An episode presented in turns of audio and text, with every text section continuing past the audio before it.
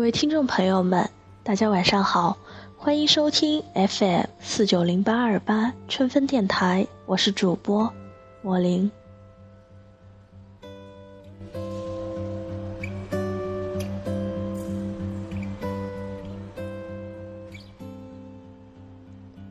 他在一部电梯里，楼层是六楼。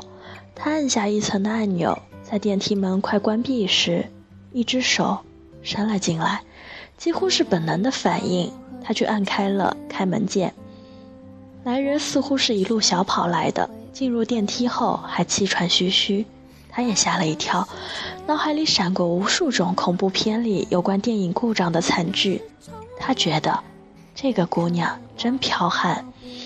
姑娘穿着墨绿色的长裙，刚好露出脚踝，脚下是一双白色的帆布鞋，长发及腰，柔顺光洁，像极了飘柔广告里的模特儿。身材苗条，侧脸清秀，怀里抱着两本书。他瞟了一眼《中国哲学简史》和《在路上》。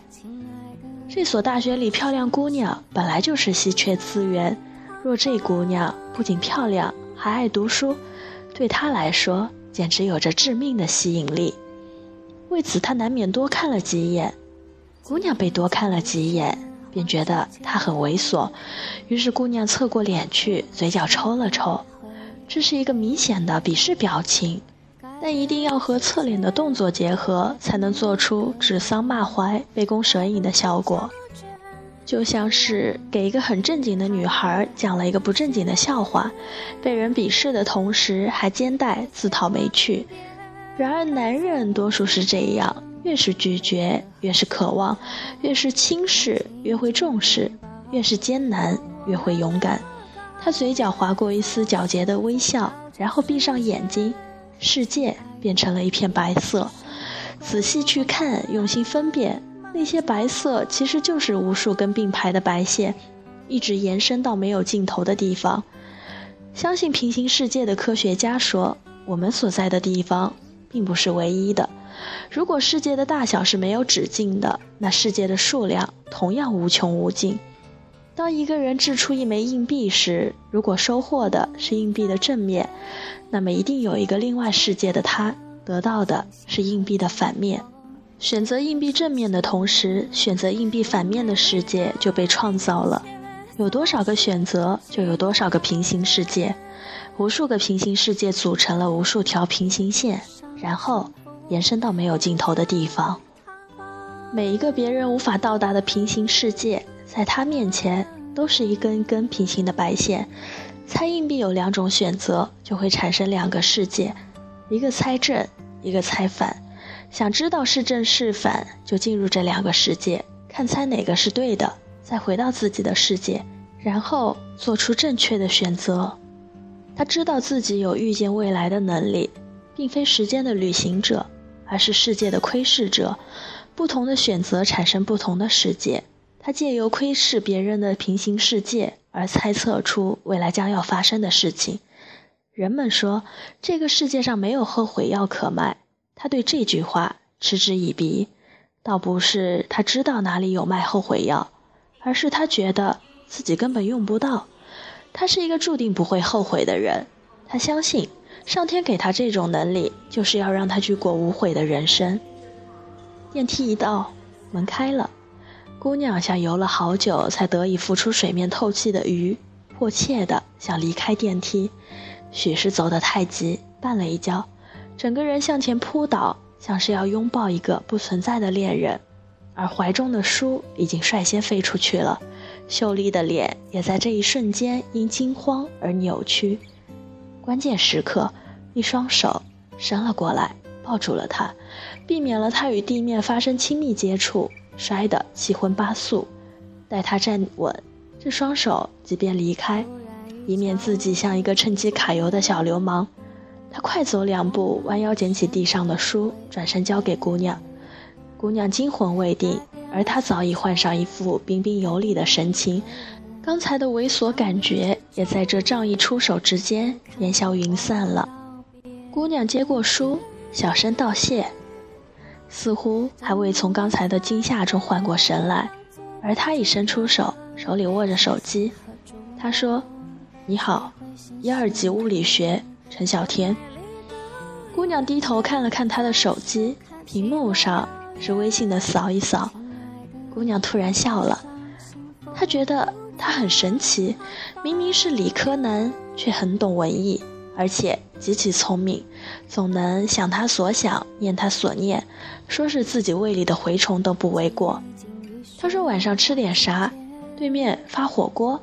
郑重，咖啡馆里，他看着单子想点喝啥，刚打定主意，他便开口：“一杯拿铁，不加冰，多加奶，一勺糖。”电影院里，他犹豫是黄金时代还是亲爱的，他又开口：“先看黄金时代，再看亲爱的。”他嘴上说亲爱的，眼睛却直勾勾地盯着自己。他双眼如炬，他双颊发烫，那声亲爱的。春风化雨，润物无声。一阵暖流涌过心里，未必心动，一定心暖。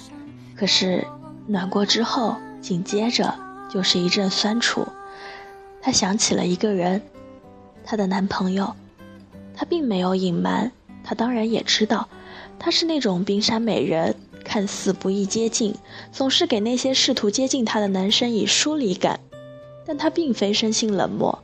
只是不愿一视同仁，她觉得爱的总量是一定的，越博爱越分摊，越分摊越稀薄。她也觉得爱是必需品，像食物，像睡眠，要饱却不能撑。所以，爱一人足矣，所有的笑容都给他。他既然心有所属，至于旁人，当然无暇他顾。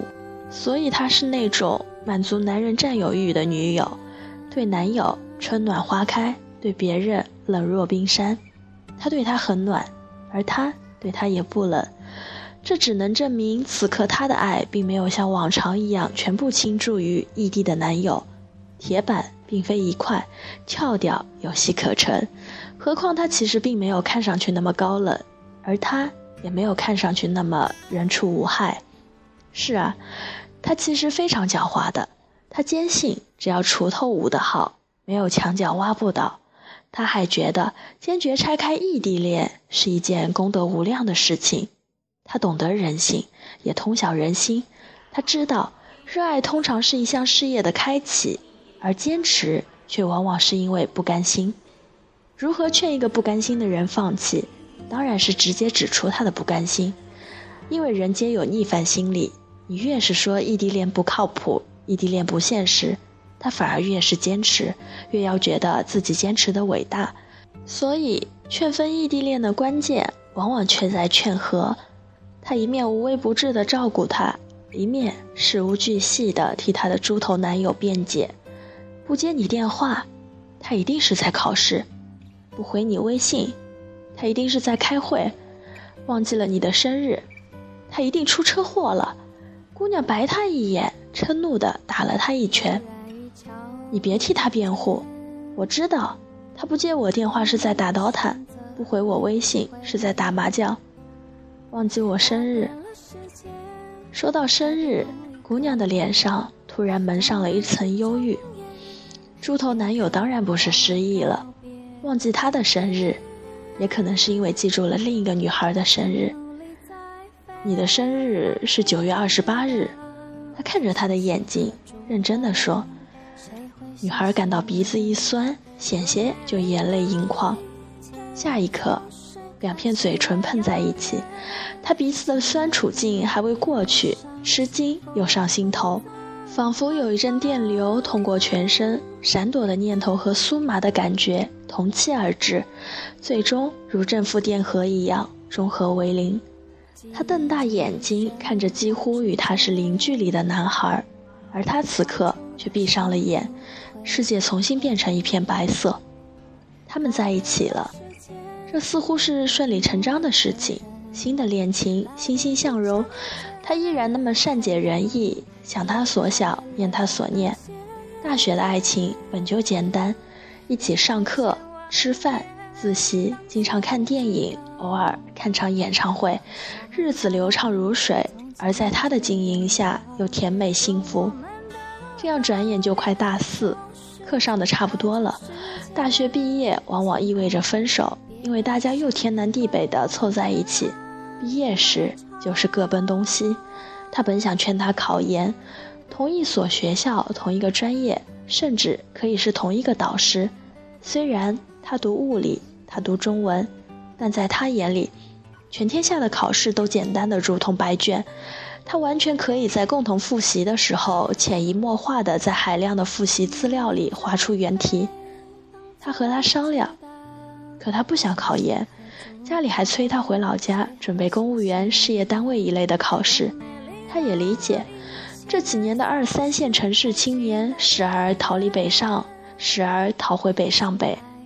何况他一个女儿家。父母自然是希望在身边做个安稳点的工作，过一种有安全感的生活。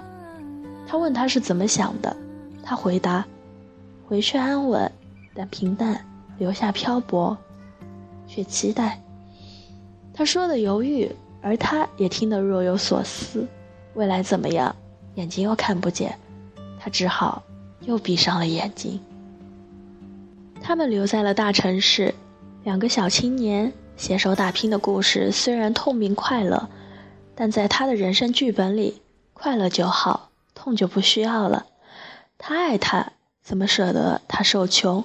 所谓相爱，当然要长相厮守，这得有钱，还要有闲。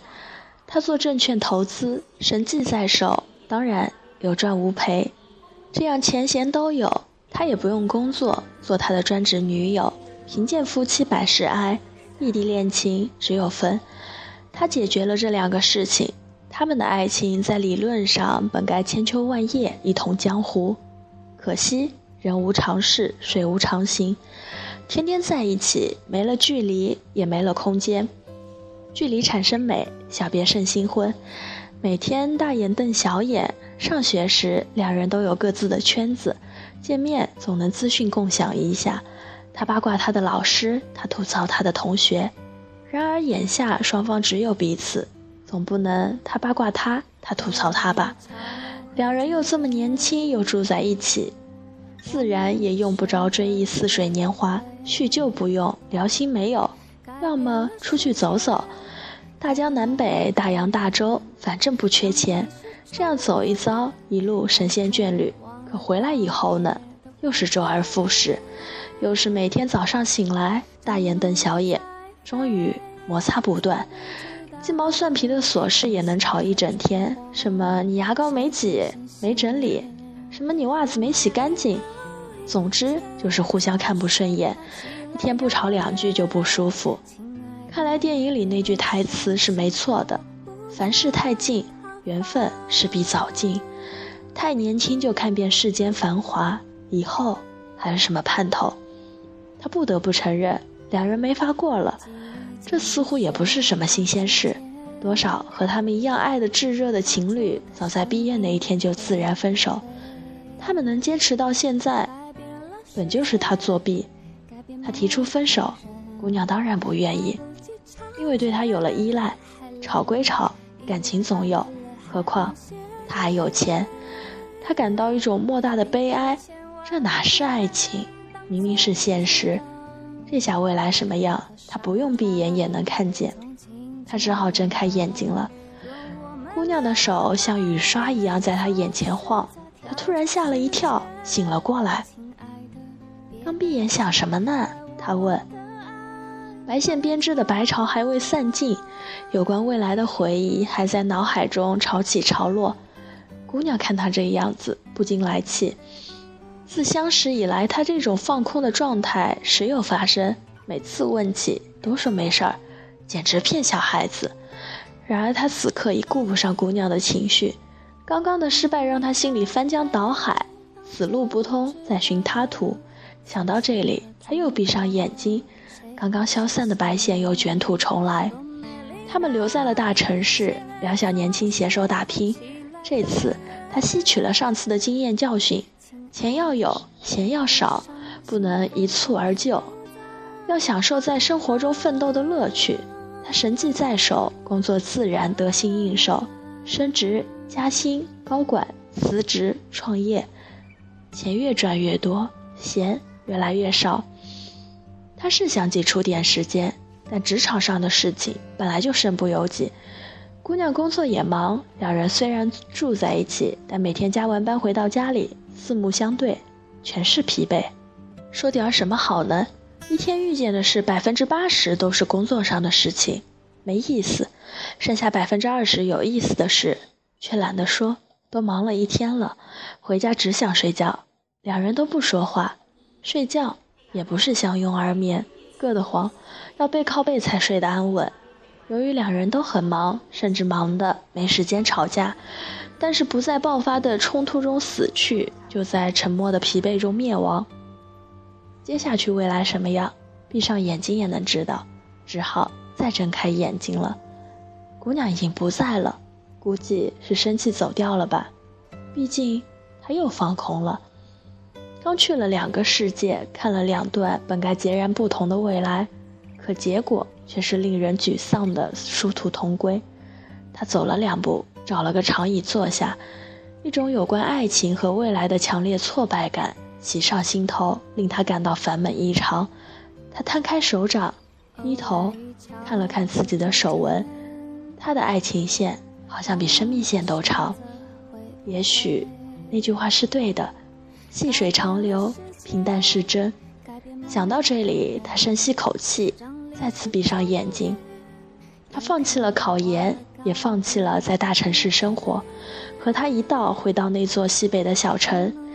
小城没什么像样的私企外企，只有一堆计划经济时代留下的工厂。这些工厂后来又被改制重组成为公司。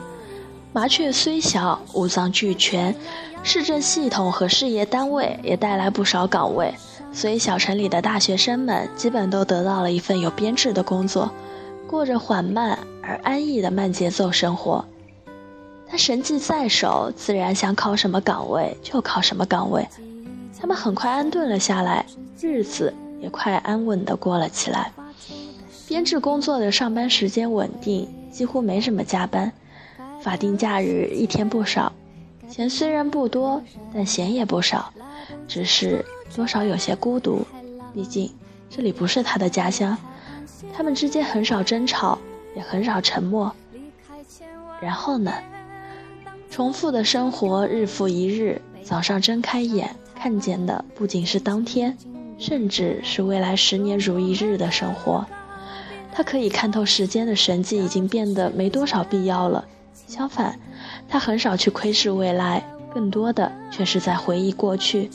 回忆他们刚认识的时间，青青校园，匆匆裙摆。一个人常怀旧，说明现在过得不好。每天睁眼在看见他的时候，他就再也没有那种曾经心跳的感觉了。就像那句“且损且准”的话：一个人摊开满共两平米，几十年如一日，谁不会厌？而他呢，似乎也是半斤八两。他如雷达般精准的善解人意，从最初的经验逐渐变成习惯，又从习惯慢慢趋于平淡，最后平淡，竟变成了一丝厌烦。他们还年轻，对彼此的感觉却已苍老，而他的沮丧却要远胜他三倍，因为他不知道的是，在走到这一步之前，他已经去过两个有关他们的世界。看到两种过程截然不同、结局却殊途同归的人生，他睁着眼睛看着办公室窗外的梧桐，夏日的蝉声聒噪，却吵得叫人欲睡。他努力地打起精神，睁大眼睛，却依然看不见未来。终于，在这个世界的他再次闭上眼睛，期盼在那片白色的世界里寻找那条承载美满的线，破天荒的。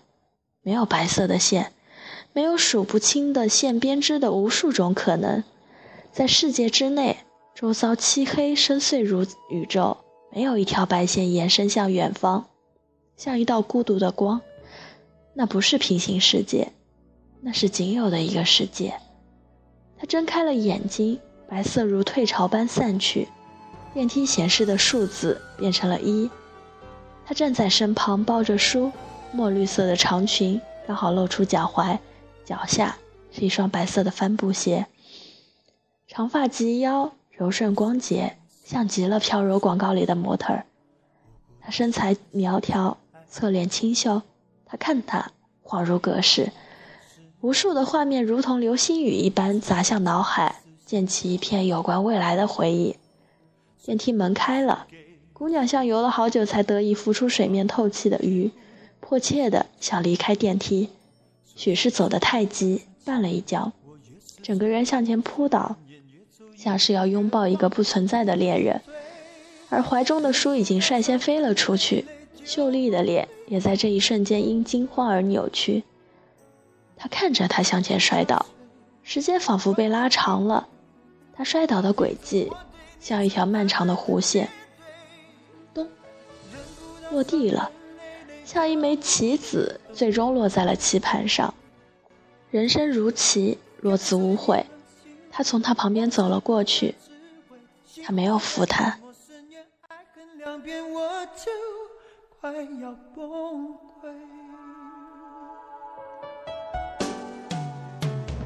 我数着你撕毁的从前，我的心还陷在爱里面，一遍一遍翻是已非，拼凑不出一丝幸福，多可悲。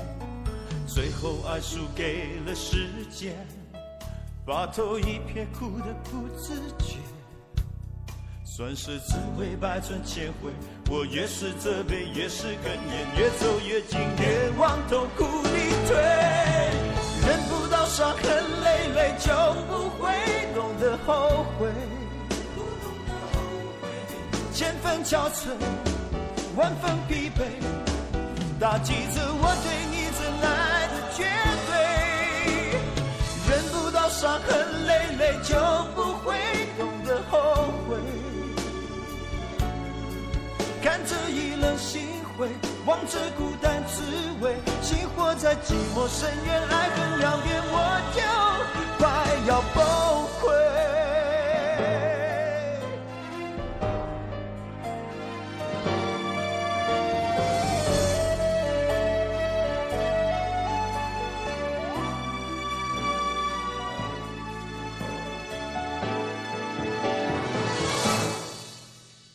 忍不到伤痕累累，就不会懂得后悔。千分憔悴。万分疲惫，打击着我对你真爱的绝对。